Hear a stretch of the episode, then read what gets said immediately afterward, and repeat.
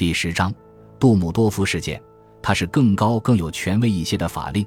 阿伯纳说：“用他的话说，如果他是被剑杀死的，那么他必须是被剑杀死的。”他走上前去，拉住雷德福的胳膊：“必须，雷德福，你有特别注意这个词‘必须’吗？它是一个强制性的法律，在那里没有机会和运气的任何空间。围绕这个词，我们没有别的路可以选择。因此，除了我们播种的。”我们什么也不会收获，除了我们给予的，我们什么也不会获得。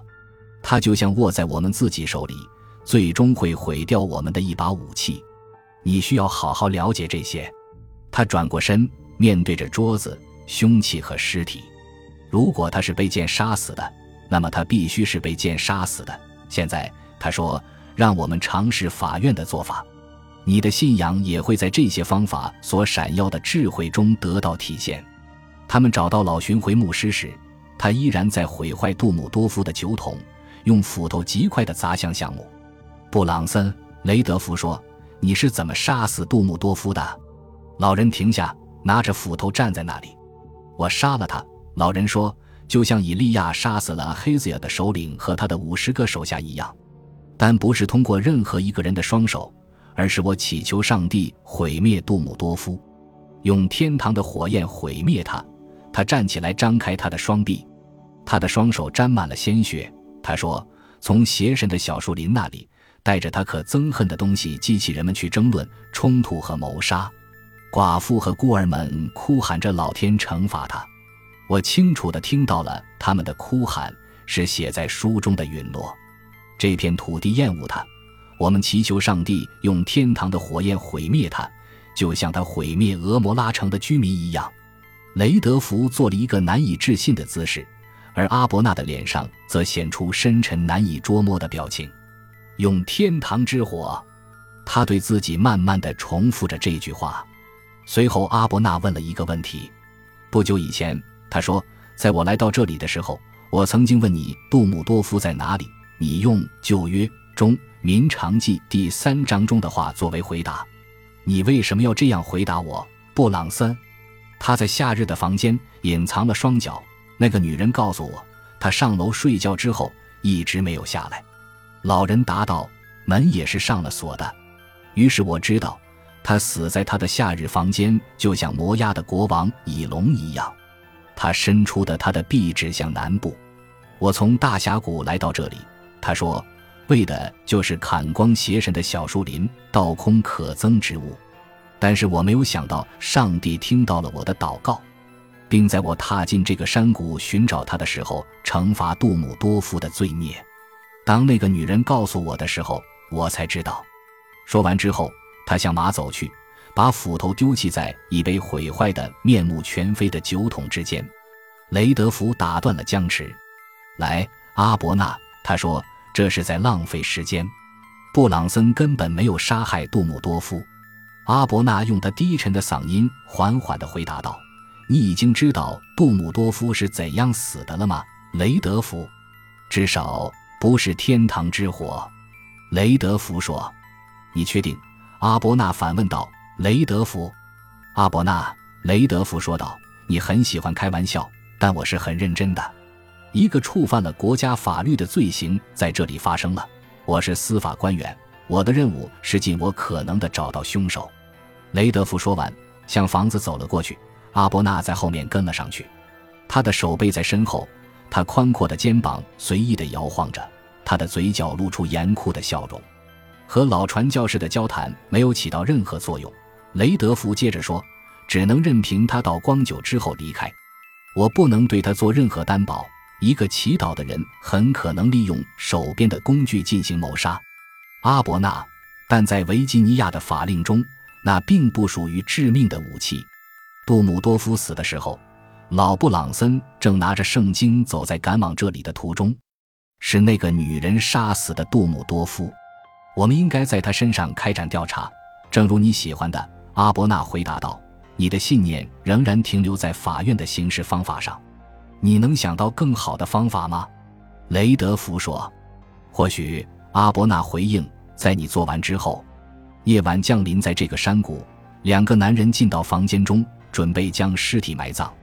他们拿着蜡烛，并且造了一具棺材，把杜姆多夫的尸体放了进去，躯干摆直，双手交叉放在胸前。然后他们把棺材安置在大厅的长椅子上。他们没有关门，在起居室升起炉火，并在他前面坐下。通红的炉火照亮了整个曾经属于过死者的房间。女人已经在桌子上放上了冷盘肉、极好的干酪和一块面包。他们没有看到他，但是听到了他在房间内活动时发出的脚步声。最终，在这个简陋的法庭外面，他停住叫门。随后，他进了屋，穿着旅行衣物。雷德福从座椅里一跃而起。“你要去什么地方？”他说。到海边去，还有船。女人回答，然后他伸手指着大厅：“他已经死了，我自由了。”他的脸上突然出现了光彩。雷德福向他的方向迈进了一步，他的声音洪亮而尖锐：“谁杀死了杜姆多夫？”他喊道：“是我。”女人答道：“这很公平，公平，来自正义回声。你这么说是什么意思？”女人耸耸肩膀，用手做了一个外国的姿势。我记得曾经有一位年龄很大很大的老人坐在有充足阳光的靠墙的地方，还有一个小姑娘和一个陌生人。他走过来，和老人说了很长时间的话。在小姑娘摘了鲜艳的黄色花朵回来的时候，他还把那些花别到她的头发上。最后，陌生人给了老人一条金链，并带走了那个小姑娘。他猛地挥着手。哦，杀了他是绝对公平的。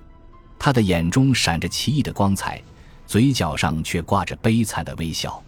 那位老人也许现在已经去世了，他说：“但是我也许还能找到那座墙的所在，依然有阳光照着那里，草地上还有黄色的花朵。而现在，我还能做到吗？”这是讲故事者的艺术法则。他们不真的讲述故事，而是让听者自己去讲这个故事。讲故事的人唯一要做的是给听者提供启发。雷德福站起来，在地板上踱着步。在这个所有政府官员都被贵族占据的时代，他是一名维护和平的治安法官。他身上背负着法律赋予给他的沉甸甸的责任。如果他能获得一些特权，他将可以怎么处理呢？现在，眼前的这个女人就是不容置疑的嫌疑杀人犯，而我能让她走吗？阿伯纳坐在壁炉边上一动不动，他的胳膊很舒服地放在椅子扶手上，他的手支住下颌，他的脸部线条勾勒出一张乌云密布的面容。雷德福已经被自夸的弱点撅住，但是他仍然为自己背负着属于他的责任。他望着女人，那么苍白，就像传说中从预言中所描写的从太阳上的地牢逃跑的囚犯。火光跳动着，经过他的身旁。投射到放在大厅长椅上的棺材上面，天堂的公正冲进房间，完全征服了他。是，他说：“走吧。”在弗吉尼亚，没有陪审团会难为一个对恶棍开枪的女人。他伸出胳膊，用手指指着尸体的方向。女人笨拙地屈膝一礼：“谢谢你，先生。”他吞吞吐吐地，但是我并没有对他开枪，没有开枪。雷德福大喊：“为什么？那个男人的心脏已经成为一个难解之谜。”“是的，先生，他像个孩子一样，语言简单。我杀死他，但不是开枪打死的他。”雷德福迈了两个大步子，来到女人面前，没有开枪打他。他重复着：“以上帝的名义，你是否杀死了杜姆多夫？”他的声音充斥了房间的每一处。“我很愿意向你展示，先生。”他说：“他转身离开了房间，随后他拿来了一条折叠起来的亚麻毛巾，把它放在面包和干酪之间。”雷德福站在桌边，女人用灵巧的手指把那个包裹着致命东西的毛巾打开。那个东西此时正没有遮盖的放在那里，那是一个做工粗糙人形蜡偶，被一根针刺穿了胸部。雷德福深深吸了一口气，魔法，永恒的魔法。是先生，女人用她孩子般礼貌的声音说道：“我已经尝试了很多次去杀死他，哦，非常多次，用我所记得的咒语，但是都失败了。最后一次，我用蜡做成他的模型，然后用针刺穿他的心脏。于是我这么快就把他杀死了。这像白天一样清楚明白了。即使对雷德福来说，这个女人也是清白无辜的。她那一点点根本无害的魔法，是孩子杀恶龙时的微不足道的努力。他在开口之前犹豫了一下，他决定要像一个绅士一样，他是否应该帮助这个孩子相信，他对稻草师的法术已经杀死了恶魔？当然，他应该让他相信。感谢您的收听，喜欢别忘了订阅加关注，主页有更多精彩内容。